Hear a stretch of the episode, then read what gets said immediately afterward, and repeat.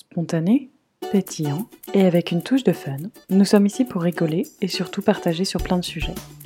De la France à la Suède, de la Suède à la France, de la femme à la maman, en passant par la businesswoman. Parlons maternité, voyage ou encore lifestyle. Bienvenue sur le podcast Viking Life. Bonjour à tous, bonjour à toutes.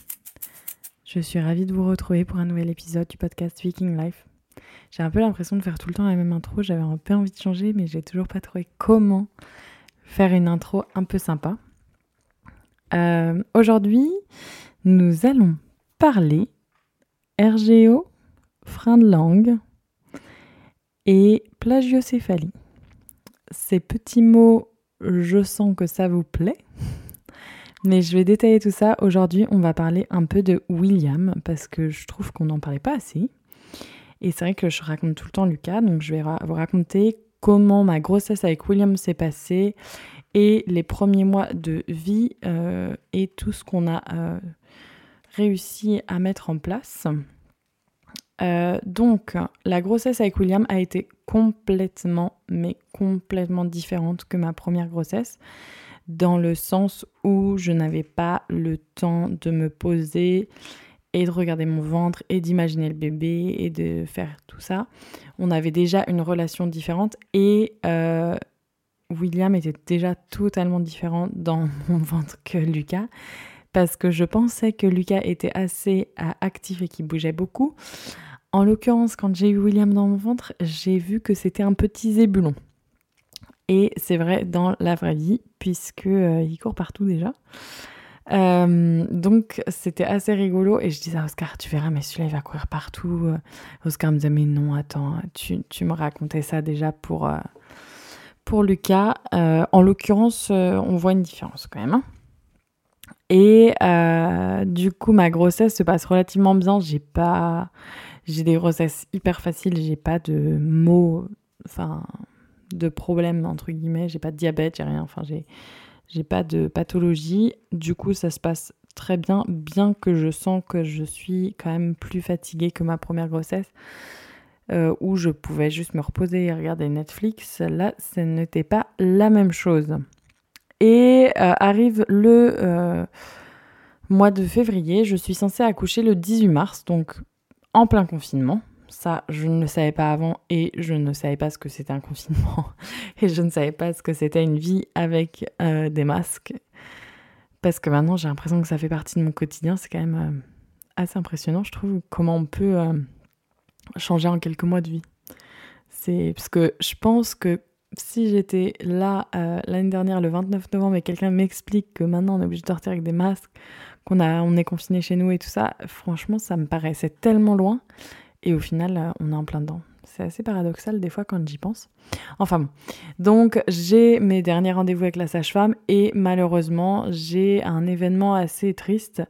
Le cheval que, que j'avais depuis euh, que j'étais toute petite parce que c'était le cheval de... Ah L'imprimante se met en route. À chaque fois que j'enregistre un podcast, elle se met en route. Ça vous fait un petit fond sonore.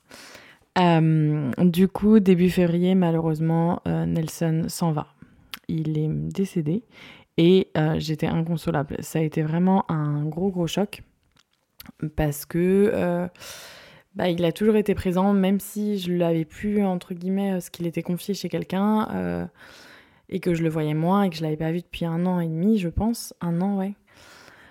même si tout ça, il était encore là et le fait que qu'il s'en aille vraiment, ça a été très très très triste. Et j'étais inconsolable. J'étais inconsolable. Et là, c'était début février, le 10 février pour être précise. Et, euh, enfin, le 8 même. Euh, et je me souviens encore quand j'ai reçu l'appel. Et là, je me suis mis dans ma bulle et j'étais euh, vraiment, vraiment inconsolable. Donc, j'avais vraiment enfin, appelé ma sage-femme. On avait même fait une séance en plus d'acupuncture pour essayer de, bah, de m'aider ce qui a très très bien marché. Franchement, ça m'a aidé à lâcher. Et j'avais dit à ma sage-femme, j'ai plein de rendez-vous, j'ai mon rendez-vous euh, ostéopathe, j'ai tout ça, parce que j'avais tout calé. J'avais même euh, fait un massage au dernier moment, c'était Oscar qui m'avait offert ça pour Noël, un massage de femme enceinte. Euh, et du coup, tout ça était calé et le dernier rendez-vous que j'avais, c'était le 25 au matin. Et euh, j'avais dit à ma sage-femme, écoute, je peux accoucher euh, une fois qu'on est euh, le 25 parce que j'aurais fini tout ce que j'ai à faire. Et c'était assez important le 25 puisqu'on allait faire les papiers pour la reconnaissance paternelle parce que normalement ça, peut se faire à l'hôpital. En l'occurrence, vu que avec toute la procédure française tout ça, je me suis dit ça fera un papier de moins à faire à Oscar, je vais aller à la mairie. Bon, donc euh, le 25, c'était... Euh, et j'avais aussi rendez-vous à l'hôpital ce jour-là. Donc je me suis dit... Et euh, à la suite, donc à ce 10 février, je commence à avoir des contractions. J'ai une fausse alerte le 16 février et j'étais vraiment... J'étais à 36 semaines et c'est vrai que j'aurais... Enfin, j'ai appelé l'hôpital, ils m'ont dit écoutez, prenez un bain, reposez-vous, ce serait bien que vous tenez encore au moins une semaine. Ne me dites pas ça, parce que je, vais essayer de tenir encore une semaine. Et en l'occurrence, ça, a fonctionné. Donc, euh, c'était des fausses alertes, mais à chaque fois, euh, on révisait un peu, parce qu'on allait chez mes parents. On avait préparé, c'était aussi la première fois que je laissais Lucas. Et ça, euh, dans ma grossesse, ça a vraiment été le truc où j'ai mis toute mon attention, parce que je ne savais pas comment ça allait se passer. Je n'avais jamais laissé à quelqu'un d'autre pour la nuit. Bon, en l'occurrence, c'était maman, hein, donc ça allait. Mais euh, c'est vrai que c'est ce qui me prenait de l'attention. Et quelques semaines avant d'accoucher, je me disais, mais comment je vais faire? Imagine le travail se lance dans la nuit. Comment est-ce que je vais faire? Est-ce qu'on va avoir le temps d'aller jusqu'à la maternité? Est-ce qu'on va avoir le temps d'amener Lucas? Est-ce qu'on va devoir le déréveiller? Autrement, est-ce que je devoir réveiller ma mère? Euh, Enfin, vraiment, il y a un truc qui me m'embêtait, c'est que notre siège auto pour Lucas ne passait pas dans sa voiture parce que c'est un isofix, elle n'a pas isofix. Alors ça, j'en ai vraiment, j'ai mis aussi toute mon attention dessus et j'ai réussi à lui faire livrer un siège auto quelques jours avant d'accoucher puisqu'il y a le siège auto n'a jamais servi. Euh, et euh, il y a la date dessus, il, est, il a été livré le 23 novembre ou le 24 novembre, donc ça a vraiment... 24 novembre. 24 février. Donc, toute cette euphorie, toutes les dates, euh, vraiment, je faisais tout avant le 25, comme si je sentais que j'allais accoucher ce jour-là. Et euh, on part à l'hôpital. Nous. Enfin, non, non, non, non. Là, j'ai loupé, euh, j'ai loupé un chapitre de mon histoire. Et du coup, c'est vrai que c'était plutôt mon attention était, était calée sur l'organisation. Enfin, pour ma première grossesse aussi, parce que je devais prendre le taxi et je me souviens que je me disais, mais est-ce que je vais réussir à aller au taxi? Est-ce que ça va le faire? Donc, euh, quand j'y repense, c'est vrai que c'était. Euh, c'était ouais, j'aime bien quand c'est organisé. Et euh, du coup, ce qui se passe, c'est que je commence à avoir des contractions le lundi soir parce que j'avais crapahuté toute la journée et j'étais à 37 semaines plus zéro. Donc, et j'avais crapahuté toute la journée, toute la journée. Euh, j'avais été dormir Luc un poussette qui voulait pas dormir avec moi, je m'en souviens. Il pleuvait des cordes et tout. Et je me disais, mais plus jamais là. J'ai des contractions, j'ai mal au ventre, je vais, je vais me coucher. Donc j'avais été me coucher. Je me souviens, Oscar bossait, bossait, bossait, bossait. Il venait de lancer son entreprise et c'était un peu, entre guillemets, stressant parce qu'on avait tout à gérer en même temps. Mais bon, enfin, tout le monde le fait. Hein. Y a pas, on n'est pas des superwoman ou superman. Hein. C'est juste qu'on fait des choix de vie et que parfois c'est un petit peu plus, euh, un petit peu plus euh, à fond, quoi. Et du coup, euh, je couche Lucas et je sais pas pourquoi, Lucas se réveille. Il se réveille et je me dis super, il est 23h30, ma nuit vient de commencer et l'entracte commence. Prenons les pop-corn. Et là, je me dis, mais c'est pas possible, euh, la nuit va être longue. Et j'ai mal au ventre et je sens que j'ai des contractions. Et j'en profite et je regarde l'heure. Toutes les demi-heures, je me réveille et je dois aller faire pipi parce que ça m'appuie sur le ventre et je me dis, oh là là, j'ai l'impression que ça va être pour aujourd'hui. Sauf que pour Lucas, j'ai commencé à avoir des contractions et ça a été très graduel. Euh, je sais pas trop si ça se dit, mais bon. Ça a été tout en douceur, mais les contradictions ne sont jamais parties. Et là, pour William, ça venait. Je pouvais rester deux heures sans contraction et après j'en avais un petit peu. Et là je me suis dit mais c'est quoi euh, ce truc là Ça fait dix jours que j'ai des petites contractions. J'ai l'impression qu'on me fait des faux départs à chaque fois. Et du coup je me suis pas du tout, mais du tout inquiétée. Je me souviens que j'ai dit à Oscar, écoute, on va quand même préparer toutes les affaires le matin. Donc j'ai passé une plutôt bonne nuit, même si je me réveillais pour aller faire pipi, parce que ça appuyait vachement sur ma vessie. Et le matin, j'ai dit euh, écoute, Oscar, on me prépare quand même les sacs, je me repose encore une fois. On a rendez-vous à 11h30 à l'hôpital, c'est parfait parce que je pense que c'est pour aujourd'hui. On va pas emmener Lucas, parce qu'au début, Lucas devait venir avec nous au rendez-vous. Euh, c'était à l'époque où on avait encore le droit d'aller tous ensemble au rendez-vous. Et je dis écoute, on, laisse tout le monde. Euh, on laisse tout le monde. Oscar a fait du bruit. Vous avez peut-être même perçu mon regard à travers le micro. Euh, j'ai dit, ouais, on laisse tout le monde chez maman euh, et au pied, on revient. Bon, donc j'appelle ma mère, je lui dis, écoute, maman, euh, aujourd'hui j'ai des contractions, je, vais aller à l'hôpital, j'aimerais bien aller sans Lucas parce que s'il nous garde, ce serait bien. Dans ma tête, je m'étais dit qu'ils allaient me garder. Et nous voilà partis à l'hôpital et mes contractions viennent et repartent, même si j'ai dit à mes parents, je vais accoucher aujourd'hui. Bon, donc tout le monde est un petit peu... Euh, on sent la petite euphorie de, l'accouchement qui arrive. Déjà, on trouve pas de place sur le parking, alors ça, ça m'a stressé. Au bout d'un moment, on trouve une place, on arrive, je monte, mais je sens quand même que ça me tire un petit peu. Bon, euh, je dois attendre, je suis sur les chaises, mais euh, je peux parler normalement, il est 11h30, tout va bien. les sages-femmes me prennent pour le rendez-vous. Et là, j'arrive et j'éclate en sanglots et je leur dis Je crois que je vais accoucher. C'est la première fois que je laisse mon petit bébé de 16 mois. Euh, ça ne va pas du tout. Et je raconte toute mon histoire avec Nelson, que j'ai perdu mon cheval que j'adorais. Enfin bon. Euh, là, je, vraiment, je raconte tout aux sages-femmes qui me regardent un petit peu. Euh, avec empathie, qui m'expliquent que ça va aller, enfin, elles me, essaient de me remonter le moral.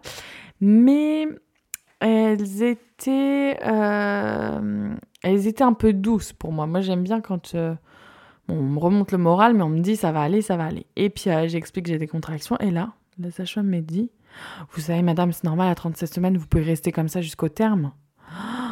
Alors là, déjà, je ne rigole qu'à moitié. Et je dis Écoutez, je sens quand même que j'ai l'impression que j'ai accouché. j'ai envie qu'on m'examine. je, faites-moi un contrôle parce que pour mon premier, j'ai accouché très vite et je pense que je peux accoucher vite pour celui-là aussi. Bon, on ne savait pas si c'était une fille ou un garçon, je le précise encore. J'avais quand même mon pressentiment pour un garçon cette fois-ci. Et euh, c'est vrai que, bon, elles me disent, euh, ok, elles m'examinent, elles me disent, non, Madame Roussel, vous avez, euh, votre col est fermé, il n'y a rien. Bon, c'est... Franchement, rentrez chez vous, prenez un bain, un petit spasson et ça ira. Alors là, quand elles m'ont dit ça, j'ai eu des envies de meurtre. Parce que je pensais qu'elles allaient me dire Madame Roussel, il y a une chambre qui vous attend, venez vous reposer. Euh, vous pouvez euh, rester à l'hôpital, vous allez bientôt accoucher. Et alors, c'était pas du tout ça. Il était midi 45, j'avais pas mangé de la journée. Euh, moi, je partais pour accoucher. Et on me dit de rentrer chez moi. Donc, faut savoir que j'ai quand même 30 minutes de voiture. Bon, et Oscar avait eu la bonne idée de se dire c'est le dernière ligne droite, j'ai envie d'aller à Conforama chercher un meuble pour la chambre. Bon. Nous partons à Conforama. Euh, je commençais quand même à pas trop rigoler avec les contractions. Et j'ai une tolérance à la douleur assez forte. Et euh, Oscar me voyait, il me disait T'es sûr que tu es pas content à plus J'étais Ah non, bah c'est bon, ils m'ont, on y était il y a une demi-heure, ils m'ont renvoyé chez moi, on rentre à la maison. J'avais envie de revoir Lucas aussi. Et euh, je sentais que c'était un grand changement euh, de passer de, de 3 à 4. Et nous arrivons à la maison. Lucas est ravi de nous revoir. On mange avec mes parents. Il est à peu près 13h30, je pense, 14h, peut-être qu'on est arrivé tard. Et j'ai quand même dit à mes parents Je pense que je vais accoucher aujourd'hui. Maman n'était pas trop rassurée. Elle me disait, écoute, t'as quand même des contractions, t'es sûr que tu veux pas retourner? Et j'ai dit non, c'est hors de question, je retourne pas à l'hôpital. Ils viennent de me renvoyer à la maison, je reste ici. Bon. Euh, et elle me parlait de politique. Et je m'en souviens, j'étais sur le lit là. Et je m'en souviens que j'ai arrêté au deuxième mot. Et j'étais là. Euh, oui. Et je répondais juste oui. Elle essayait de me poser des questions et je gérais juste mes contractions. Et c'est vrai qu'elles étaient quand même, elles s'intensifiaient, mais je suis arrivée à les gérer. J'ai mangé avec eux à table à midi, enfin, tout allait bien. Et j'ai quand même dit, je vais quand même aller me reposer. J'ai dormi une petite heure et demie, et ensuite j'ai pris un bain. Et j'ai senti quand même ça, ça s'intensifiait. J'étais en bas, on prenait le goûter, il y avait même euh, une amie de ma mère qui était venue. Et euh, je leur ai dit, écoutez, il faut peut-être que je retourne à l'hôpital pour vérifier, parce que je sais pas, je me sens quand même pas trop bien, c'est pas la, forme. Je fais une dernière tétée avec Lucas il est 17h et je dis à Oscar, écoute Oscar, je pense qu'il faut qu'on aille à l'hôpital. Branle-bas de combat. Nous sommes tous partis à l'hôpital. Quand Oscar il a vu dans mon regard faut qu'on aille à l'hôpital, c'est que c'était entre guillemets la dernière ligne droite. Et nous voilà partis à l'hôpital. Je laissant passer un petit peu les petites contractions pendant le, pendant le trajet. Mais bon, euh, je pouvais encore rigoler, hein, tout allait bien.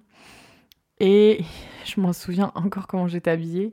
Parce que j'avais pris mon bain et quand je suis sortie du bain, j'arrivais pas à me rhabiller. Du coup, j'avais une robe d'été. J'avais une robe longue jaune. Euh, et j'avais mis mon blouson par-dessus. J'avais hyper froid en sortant. Et on arrivait vers 18h à l'hôpital. Et euh, Oscar me dit Écoute, si tu veux, je peux te prendre un fauteuil roulant. On peut t'emmener un fauteuil roulant. Et je dis Alors là, hors de question. Parce que je dis Franchement, s'ils me disent qu'on rentre à la maison, je pense que je pleure encore plus que ce midi. Et Oscar me dit non, mais je pense qu'ils vont pas te dire de rentrer à la maison. Enfin, je pense que je vois à ta tête que tu vas accoucher bientôt. Bon, alors je dis ah bon, tu crois? J'arrive quand même à monter. Enfin, j'arrive à prendre, et c'est quand même assez loin. Entre le parking et d'arriver à la maternité, il y a quand même un petit bout. Le couloir m'a paru beaucoup plus long que le jour J. Enfin, que le matin, pardon. Et euh, je sens, heureusement, il y a des petites rampes là. Je me suis accrochée une ou deux fois à la petite rampe. Et là, quand j'arrive, on me dit, bah par contre, il y a deux coupes devant vous. Ah, j'étais là, ah bon? Euh, bah, je vais pas m'asseoir, moi je vais rester debout. Et là, ils m'ont dit Ah, ça va, madame, quand même? Je dis Je pense qu'il faudrait que vous me trouviez une chambre. et là, elle a vu quand même dans mon regard que. Et je lui ai dit Écoutez, euh, c'est mon deuxième. Euh, je, je, sens que je suis en train d'accoucher. Mais je rigolais encore. Et euh, elle me dit, ok, je suis au plus vite. Et elle avait une, une, patiente devant et elle me dit, on va faire votre dossier dans votre chambre, venez dans la chambre. Mais je pouvais encore parler, parce que j'avais, je leur avais mis une lettre en mode Oscar parle un peu français, euh, si vous avez, enfin si je peux pas parler, enfin je me fais mes petits films quoi, comme si j'avais jamais accouché, je savais pas ce que c'était. Et elle m'emmène dans cette salle et c'était assez rigolo parce que le rendez-vous à l'hôpital que j'avais eu avant, j'étais passée devant cette salle et j'avais dit est-ce que ça arrive qu'il y ait des gens qui accouchent dans les salles de pré-travail? Elle me dit non, franchement, c'est vraiment hyper rare. On a toujours le temps de les, de les emmener, les, les dames en général. Ça arrive très peu souvent. Et je me revois passer cette chambre et la revoir. Et elle me rentre dans la chambre. Elle me dit bah écoutez, installez-vous, je vais chercher un, un ou deux papiers, puis on va vous faire le monitoring. Et elle me rentre dans cette chambre et le, le temps qu'elle reparte, je dis à Oscar, écoute, appelle-la parce que... Enfin, appuie sur le bouton rouge, Oscar, je suis en train d'accoucher. Et c'était vrai. C'était vrai parce que j'avais, j'ai perdu les os dans la seconde où j'ai passé la porte. Et euh, j'ai dit à Oscar, écoute, je crois que je suis en train de me faire pipi et caca dessus en même temps. Il me dit, euh, je vais quand même appeler, oui. Et elle venait, la pauvre, avec ses papiers. Elle avait même pas eu le temps de faire les papiers. J'étais en train d'accoucher. J'étais, j'étais en robe, du coup, c'était assez pratique, et heureusement, mais j'avais encore mes chaussures, j'avais tout. Et euh, ils ont réussi un peu à me déshabiller quand même. Ils ont, ils ont réussi à, me hisser sur le que j'ai voulu accoucher euh, allongé. Et euh, quelques poussées plus tard, euh, il était là. J'ai quand même demandé à la péri, hein, ce que j'ai dit à Oscar, écoute, la, la douleur, c'est pas possible. Bon, au final, en 20 minutes, c'était bouclé, quoi. 30 minutes, ouais, peut-être. Parce que j'étais admise, on voit les papiers à 18h15 et il est né à 19h07. Et euh, je pense que j'ai dû presser le bouton vers 18h35. Et là, elle me dit Oh là là, vous êtes en salle de pré-travail, on n'a aucun matériel. Bon, bah, on y va. Et la petite, euh, les petites anecdotes, c'est que. Hum, bah, il n'y avait rien en fait. Enfin, elles n'avaient même pas la lumière. Je m'en souviens, elle m'a demandé si j'avais mon portable pour voir euh, au flash de mon portable pour euh, voir si j'avais déchiré ou pas. Et ça a été hyper vite. Et j'ai eu l'accouchement le plus physiologique du monde parce que je pouvais leur parler entre mes contractions. Et je pouvais leur dire, euh, enfin, elle me disait, vous faites un super boulot, continuez et tout. Enfin, c'était génial. Et en fait, elles, elles m'ont fait des blagues, on a pu rigoler. Ça s'est vraiment passé comme une lettre à la poste. Et là, j'ai encore dit, je pourrais accoucher mille fois. Donc ça a fait rire Oscar, mais c'est vrai que moi l'accouchement, je trouve ça tellement magnifique et là en fait là, ce que j'adore, c'est un peu le challenge de comment gérer la douleur et comment réussir à faire l'abstraction de cette douleur parce que c'est carrément possible et je le prends comme un challenge et j'adore ça parce que je suis un petit peu compétitive si vous n'avez pas remarqué. Euh, donc euh, voilà pour mon accouchement et là on met le bébé dans les bras. Donc il y a vraiment des choses que j'ai préférées. Euh, je sais pas si c'est parce que les filles parlaient français, mais euh, j'avais adoré aussi la sage-femme en Suède, il n'y avait pas eu de souci. C'était plus pour le après, quand le bébé est là. Déjà, elles m'ont annoncé le sexe de Lucas et ça, j'avais euh, eu du mal en fait. Enfin, j'avais eu du mal à réaliser, alors que là, c'est moi qui l'ai regardé. Et de découvrir par soi-même déjà, ça avait une autre saveur que j'ai vraiment, vraiment appréciée. Et euh, bah, tout le monde pleurait. Enfin, moi, je pleure pas quand j'accouche, mais euh, Oscar pleurait beaucoup. C'était assez émouvant. Et on avait ce bébé avec plein de cheveux dans les bras. Et ça y est, j'avais accouché. Et là, je dis à Oscar, écoute, faut que tu appelles, faut que tu, tu racontes qu'on vient d'avoir un, un, deuxième enfant à mes parents et à Lucas. Et on appelle et maman, elle me dit, bah, comment ça va? Je dis, bah, écoute, je viens d'accoucher. Elle me dit, ah non, hein tu me fais une blague. Elle me croyait même pas. Et euh, il y a eu plusieurs euh, amis, ce que je parlais en fait juste avant, enfin quand j'étais dans la voiture pour l'hôpital, donc jusqu'à 18h, j'envoyais des textos. Et c'est vrai que hum, de recevoir la photo du bébé, elles ont dû dire mais qu'est-ce qu'elle a fait entre temps Donc pour la petite histoire, j'aurais vraiment pu accoucher à la maison. Et c'était assez rigolo. J'aimerais, des fois, je me dis j'aimerais bien accoucher à la maison et des fois, je me dis j'aimerais pas. C'est rigolo. On verra ce que l'avenir nous, nous attend nous, pour les autres, mais euh, parce qu'on veut d'autres enfants, bien sûr. Mais, euh, mais c'est vrai que c'est, euh, c'était vraiment magique cet accouchement quand j'y repense. Et euh, ensuite, donc, je suis amenée à la maternité. Moi, j'ai demandé une sortie précoce. Je voulais pas rester longtemps, donc je suis restée un petit peu moins de 48 heures. ce, qui, ce qui était très bien, parce que moi, la nuit, ça m'agace un peu. J'aime bien faire à ma façon. Et nous rentrons et les premiers temps entre les deux enfants euh, sont pas forcément comme ce que je l'avais imaginé. Parce que je me disais, oh Lucas, il va être là, waouh, trop bien. Et en fait, euh, non, pas du tout. Euh, ça lui plaît pas trop. en plus, quand il a vu le petit bébé qui allaitait, ah bah alors là, c'était pas possible. Je pouvais pas allaiter dans la même pièce que lui au début. Il pleurait vraiment beaucoup et c'était vraiment assez intense pour moi de le voir pleurer, d'être un peu, entre guillemets, euh, bah, je pouvais pas, enfin, je, je, peux rien faire, entre guillemets. Je peux le rassurer par la voix, mais je peux pas forcément le prendre dans les bras. Puis on a, j'ai mon petit nourrisson là qui vient de naître, euh, c'est pas possible. Euh, enfin, c'est clair que William est prioritaire comparé à Lucas pour l'allaitement. Et du coup, ça c'était assez dur à, à, gérer. Les premières nuits sont, sont pas mal parce que William dort très bien un peu trop bien. Du coup, on s'habitue, on se dit waouh, ça va être trop la teuf. Bon, après, ça change. Hein. Mais euh, ce qui se passe avec William, c'est que euh, à quelques semaines de vie, donc euh, l'allaitement se met bien en place, mais c'est vrai que je sens qu'il prend pas pareil que Lucas. D'après mes souvenirs, mais je me dis ouais, c'était il y a un an, je me souviens peut-être pas trop. Enfin bon, je me fais mes petits films. Et William commence à beaucoup pleurer. Je vois que vers trois semaines de vie, il commence à mâchouiller. Il mâchonne, il mâchonne. Et j'en ai, j'explique ça à une dame de la PMI qui est venue. Elle me dit Vous savez, madame, vu que vous allaitez, vous ne pouvez pas avoir de reflux. Bon. Parce que je m'étais dit Mâchouillage, peut-être qu'il y a un reflux. Bon, déjà, euh, première fausse information. Et ensuite, je vais chez la médecin qui me dit Vous savez, madame, je pense que vous allaitez trop, faut espacer les tétés. Deuxième fausse information comment je peux espacer les tétés sur un nouveau-né. C'est juste, mais ça, ça m'a fendu le cœur, vraiment. Parce que euh, comment euh, on peut dire ces informations-là euh, avec, j'arrive avec mon nourrisson de 3 semaines et demie, 4 semaines dans les bras, et on me dit non, non, il faut lui donner tous les 4 heures. Alors ça, mais je me suis dit, mais... c'est avec tous ces événements-là que je me suis dit, il faut vraiment que je fasse un podcast et que je partage tout ça parce que c'est pas possible. C'est pas possible de, désinformer comme ça concernant l'allaitement et d'être euh, un petit peu euh, avec des œillères, je pense. Et euh, on me dit oui, parce que vous devez trop allaiter, il doit y avoir des coliques, c'est le système digestif qui se met en place. Bon. En attendant, j'ai un bébé qui commence à pleurer H24, qui se tortille quand on allait. Et c'est un sentiment assez culpabilisant, je trouve, parce que je suis en train d'allaiter mon bébé je lui donne du coup le lait qui est censé être le meilleur pour lui et je vois qu'il a mal. Je vois qu'il se tord de douleur et là, moi j'ai commencé j'ai commencé à chercher des solutions partout parce que je, me sentais impuissante. Je savais pas trop quoi faire. Je me disais est-ce que je fais de mon mieux? Et c'est vrai que on part dans un peu, euh, je pars un peu dans un, pas, je dirais pas un combat parce que c'est pas vrai, mais je suis partie en mode euh, instinctif. Je dois trouver une solution et je, devenais un peu euh, folle, mais je passais ma journée sur internet à chercher des solutions, des témoignages de parents, parce que euh, ça devenait un petit peu dur à gérer. Il y a des fois ça allait, surtout que si je le mettais en écharpe, donc s'il était droit. Et euh, je retourne une deuxième fois chez la médecin et je lui dis écoutez, moi j'ai eu une hernie hiatale.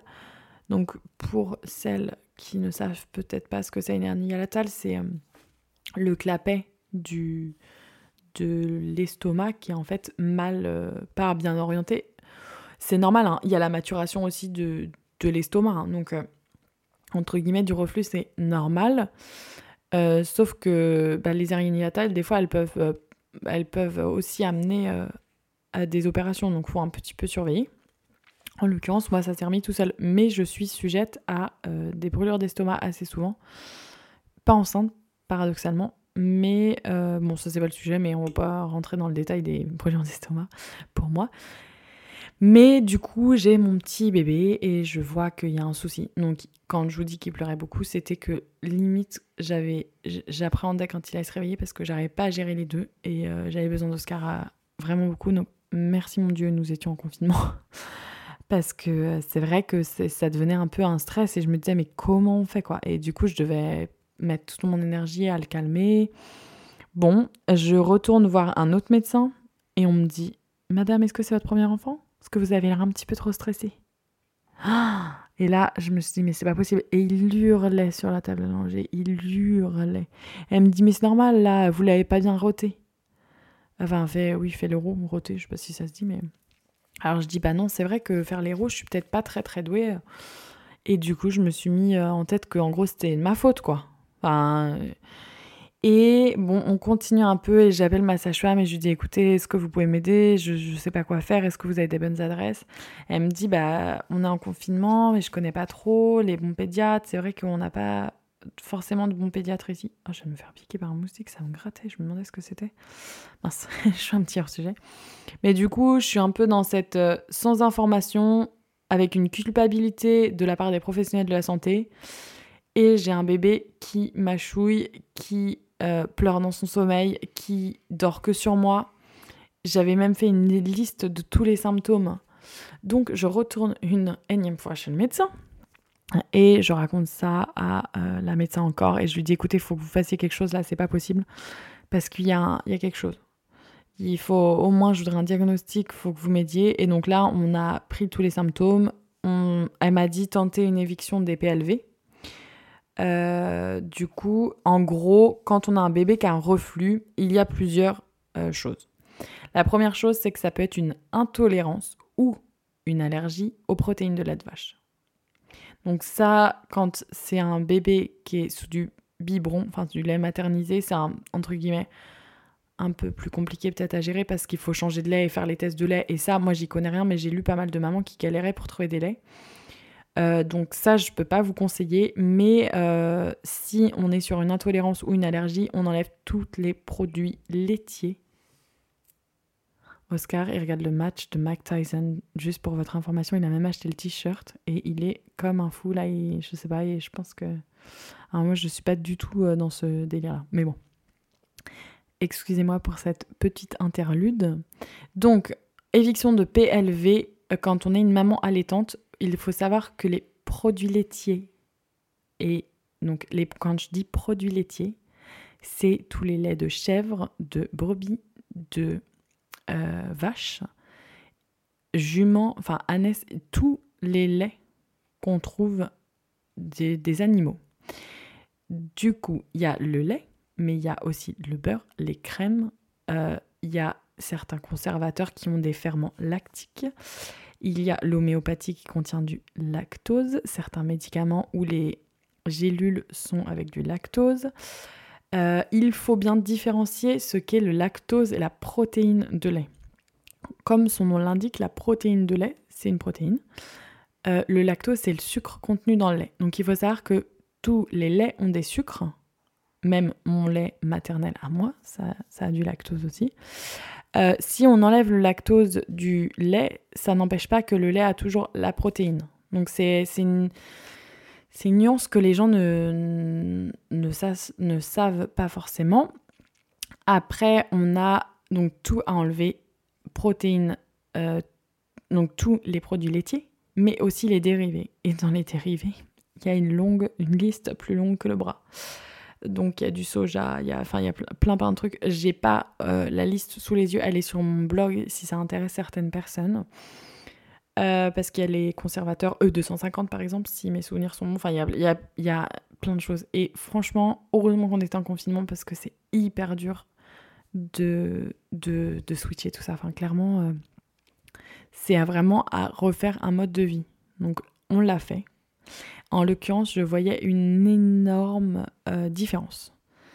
Donc, je n'ai pas mangé de produits laitiers pendant 9 mois. Et tout compris. Par contre, j'ai fait après une réintroduction, moi, dans mon alimentation de certains croisés, dont le soja. Et ça, ça allait. Mais je savais mes limites aussi, parce que il avait des... Du coup, euh, William avait une intolérance, a une intolérance aux euh, protéines de lait. Il faut savoir qu'une intolérance s'en va avec le temps. Une allergie s'en va pas avec le temps. Donc ça, c'est le premier diagnostic qu'on a réussi à poser avec euh, la médecin et à chaque fois que je donnais la tétée, quand je voyais que ça allait pas, il avait du Gaviscon. Gaviscon, donc c'est un médicament avant ou après. Le seul problème, c'est qu'il contient pas mal de sodium et euh, c'est vrai que sur du long terme, on peut pas non plus l'utiliser tout le temps. Après, ma médecin m'a dit que ça allait. Euh, là, je tiens à préciser, ça c'est vraiment conseil médical. Allez chez le médecin parce que je peux vraiment pas vous aider. Il y a des, hum, des choses naturelles pour atténuer le reflux. Mais j'y viens. Là, donc ça, c'est une des causes qui peut, qui peut provoquer le reflux, la protéine de lait de vache, la, enfin l'intolérance ou l'allergie. Deuxième cause, les freins de langue. Troisième cause, euh, bah il n'y a pas de troisième cause. Bah si, la maturation de, du clapet. Donc ça, ça vient juste avec le temps. Euh, je pense qu'il y a une autre cause que j'ai oubliée. Super. J'ai bien préparé mon podcast, comme vous le voyez. Euh, donc, du coup, les freins de langue, euh, William en avait. Pareil, j'ai eu deux médecins qui m'ont dit il a un frein de langue magnifique. En l'occurrence, il a un frein de langue très, très, et de lèvres très, très court. Donc, il y en a qui disent que les freins de langue, c'est la nouvelle mode. Il y en a qui disent que les freins de langue, on peut les garder. Il y en a Enfin, il y, plein d'écoles. Personnellement, moi, ce que je crois, c'est que déjà, un frein de langue est héréditaire. Donc, si vous en avez vous, euh, il se peut que votre enfant en ait un. Et tout le monde, de toute façon, a besoin d'un frein de langue. Ça, qu'on soit bien clair. Après, il y a des freins de langue qui sont dits restrictifs. Restrictifs, c'est-à-dire que ils empêchent le bébé de téter vraiment optimalement et là, il euh, bah, faut envisager donc soit des massages euh, pour essayer d'étirer un peu le frein de langue ou une opération. En l'occurrence, j'ai trouvé une chiropracteur magnifique qui a débloqué plein de choses. Il faut aussi savoir que avoir un frein de langue peut engendrer des retards de la parole quand on est un peu plus grand, peut aussi engendrer euh, des blocages dans le corps, dont ce qu'avait William, puisqu'il avait quelque chose de bloqué dans le cou et il avait la tête, du coup il regardait tout le temps vers la gauche, ce qui lui entraînait une plagiocéphalie, c'est-à-dire la tête plate. Autant vous dire que tout ça ajouté, j'ai passé mon temps chez les médecins, les chiropracteurs, les choses comme ça. Euh, du coup, le frein de langue, c'est vraiment important d'être suivi par un professionnel de la santé qualifié qui peut vous dire oui ou non le frein de langue est restrictif et quel euh, stratégie adopter pour votre enfant. En l'occurrence, nous, c'est Oscar qui a le frein de langue. Euh, ça vient de sa mère et c'est héréditaire. Et du coup, euh, les deux enfants l'ont. Donc Lucas ne l'a pas coupé, mais c'est vrai qu'aujourd'hui, des fois, j'aurais bien voulu le couper moi. Après, il n'a pas eu de soucis, il n'avait pas de reflux, il n'avait pas de soucis de parole, parce qu'il parle là très bien, enfin très bien pour un enfant de son âge, c'est très bien. D'ailleurs, je pense que je vais faire un podcast sur les langues parce qu'il comprend les trois langues, donc c'est assez euh, rigolo. Euh, je continue sur mon frein de langue. Et euh, donc, on a été super bien suivi par une chiropracteur. Et en fait, ce qu'on a fait avec William, c'est qu'on a, on lui a fait des massages pour le débloquer. On l'a préparé à une opération. C'est-à-dire qu'on a fait trois semaines de pré-opération avec des massages, des rendez-vous chiropracteurs et des exercices à faire à la maison. Pourquoi on fait ça? C'est aussi pour se préparer pour le post-opération parce que les massages qu'on a à faire après pour pas que ça se recolle sont entre guillemets un petit peu contraignants, mais si le bébé est habitué et qui prend ça comme un jeu, ça passe comme sur des roulettes. Enfin, clairement, euh, ça s'est très très très bien passé, on était très bien préparés. On a été, on a pu aller à deux mois et demi chez cette chiropracteur et je suis arrivée dans son bureau presque en sanglots en lui disant il faut que vous m'aidiez parce que je sens qu'il y a un problème mais je ne sais pas quoi. Du coup, je lui ai tout raconté notre histoire. Elle m'a dit bébé qui a une plagiocéphalie, frein de langue, etc. Enfin, elle m'a tout déroulé. Elle m'a dit vous, vous gardez votre alimentation sans PLV. On réintroduira euh, avec l'aide d'un pédiatre ou d'un allergologue plus tard. Euh, parce que dès que je faisais un écart, c'était horrible. Et en plus, du coup, il avait des diarrhées. Enfin, vraiment, il ne dirigerait pas du tout. Donc, euh, c'était assez intense, je dirais, d'allaiter un bébé IPLV puisque bah, c'est vrai que on a plein de trucs auxquels on n'a pas le droit. Et c'est un peu frustrant, puis au final on s'habitue. Donc euh, j'étais assez contente d'avoir réussi ce challenge-là. Donc une fois qu'on a notre diagnostic et qu'on sait ce que William a, moi je continue mon régime alimentaire. En parallèle, on fait les massages et on doit vraiment, vraiment l'aider à tourner la tête parce que la plagiocéphalie, c'est quelque chose d'assez impressionnant. C'est-à-dire que sa tête était vraiment plate, enfin on voyait le, truc. Donc on a eu plein de massages, plein de choses à faire. On a fait 20 séances de kiné, je pense, pour rattraper tout ça. On l'a pris au bon moment, on n'a pas eu besoin d'être casqué. Je ferai une story permanente et un article de blog, je pense, dès que j'aurai le temps sur ce que c'est la plagiocéphalie, mais c'est juste en fait euh, le fait que par exemple un bébé reste euh, tout le temps du même côté ou qui reste sur son tapis d'éveil. Euh, beaucoup. Euh, c'est très bien de le porter d'ailleurs. C'est vraiment super euh, de porter. Mais nous, on avait beaucoup de problèmes pour porter William du fait qu'il était tout le temps en hyperextension. Donc euh, c'est vrai que ça apportait des problématiques. On n'avait pas pu faire d'atelier de portage. C'était vraiment assez embêtant. Une fois qu'on a ce diagnostic posé, on a pu prendre un rendez-vous à la clinique nantaise. du coup, avec une spécialiste qui est assez réputée, qui a on nous a rencontré une fois au préalable et qui ensuite euh, vérifie le diagnostic de la chiropracteur et par la suite euh, on programme l'opération. Donc moi ça m'a beaucoup beaucoup stressé, il faut le dire, hein, euh, de faire cette petite opération. C'était assez intense et au final tout s'est très bien passé, mais de voir son... Enfin déjà on n'a pas le droit de venir, hein, mais de t'entendre et de le récupérer avec du sang partout, moi ça m'avait un petit peu un petit peu pris au cœur. Mais ça s'est très bien passé, la cicatrisation s'est très bien déroulée, les exercices sont très bien redéroulés. Faut le faire minimum toutes les deux heures. Enfin bon. Après, j'ai été tellement bien suivie avec cette chiropracteur que j'ai, ça s'est très très très bien déroulé. Mais après, deux mois après l'opération, euh, donc on l'a fait deux mois et demi, presque trois mois. Et euh, deux mois après, ah bah non, trois mois et demi, pardon. Et après, deux mois après, on a eu le kiné, la chiropracteur en parallèle pour tout bien consolider ce qu'on avait fait. Et William va super bien. Maintenant, euh, tout se passe bien. Le fait qu'il ait grandi, la maturation du clapet aussi a aidé. Dès qu'il a été en position assise, ça a été beaucoup mieux. Euh, mais il faut dire que c'est un RGO interne principalement, euh, avec quelques fois des RGO externes. Il a envoyé des fusées, c'était hyper impressionnant. Mais vraiment des, des renvois c'est des vomissements, il y en a partout. Et j'avais jamais vu ça avec le gars. Et pourtant, euh, j'avais entre guillemets l'expérience du premier bébé. Mais euh, tous ces diagnostics et toute cette. C'est assez culpabilisant, je trouve, d'avoir un, bébé euh, qui pleure beaucoup. Et je me disais, enfin. c'était tellement facile au final avec Lucas parce qu'on n'avait aucune pathologie à gérer comme ça. Après, c'est pas une pathologie, entre guillemets, grave. Hein. On n'est pas. On n'a on pas de, de soucis. Hein. C'est juste un petit désagrément qu'il a, il faut réussir à le soulager au mieux, de façon naturelle ou non.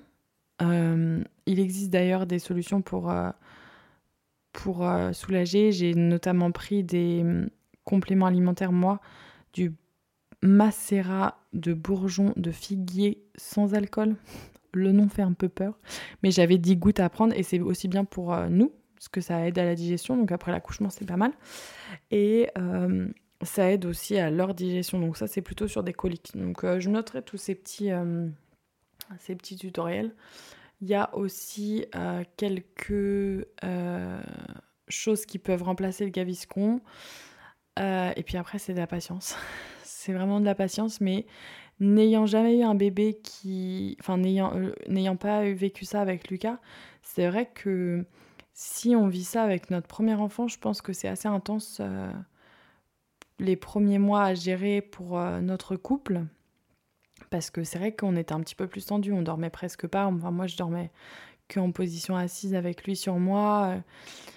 Et puis j'étais euh, j'étais un peu triste dans un sens parce que je me disais que je faisais pas assez. J'avais l'impression de pas pas réussir à trouver ce qu'il avait et je trouve ça assez culpabilisant au final et de ne pas avoir les professionnels de la santé qui nous aident. Bah en fait on se sent un peu seul je trouve. Alors après comme je le répète c'est une petite un petit désagrément. Aujourd'hui j'ai commencé la réintroduction des PLV chez moi, tout se passe bien. Du coup ça veut dire qu'il a mais là il va avoir 10 mois il est entre guillemets avec mon lait euh, avec des produits laitiers. Donc c'est qu'une intolérance et c'était l'histoire de quelques mois. Donc je me dis euh, c'était c'était pas énorme, mais c'est vrai que quand on est seul face à ça, on a envie d'avoir des réponses en fait. On a envie de savoir ce qui se passe. Donc voilà. Donc vous savez tout sur William et aujourd'hui il a bientôt 10 mois et il court partout, il s'assoit, il se met debout. Il a même fait quelques petits pas euh, involontairement avec son frère. Et ça se passe beaucoup mieux entre, deux. Euh, Lucas testait quand même la gravité de ses jouets pendant quelques temps, donc, euh, mais je ferai un podcast pour parler de ça, parce qu'on parle des Terrible Two. Alors j'aime pas trop ce mot-là, parce que c'est juste une phase d'apprentissage à deux ans, mais, euh, mais c'est vrai que, bon, on a, là on voit qu'on passe on passe des caps et c'est assez intéressant à gérer. Mais en tout cas, euh, bah, j'ai fini pour mon histoire avec William, je pense.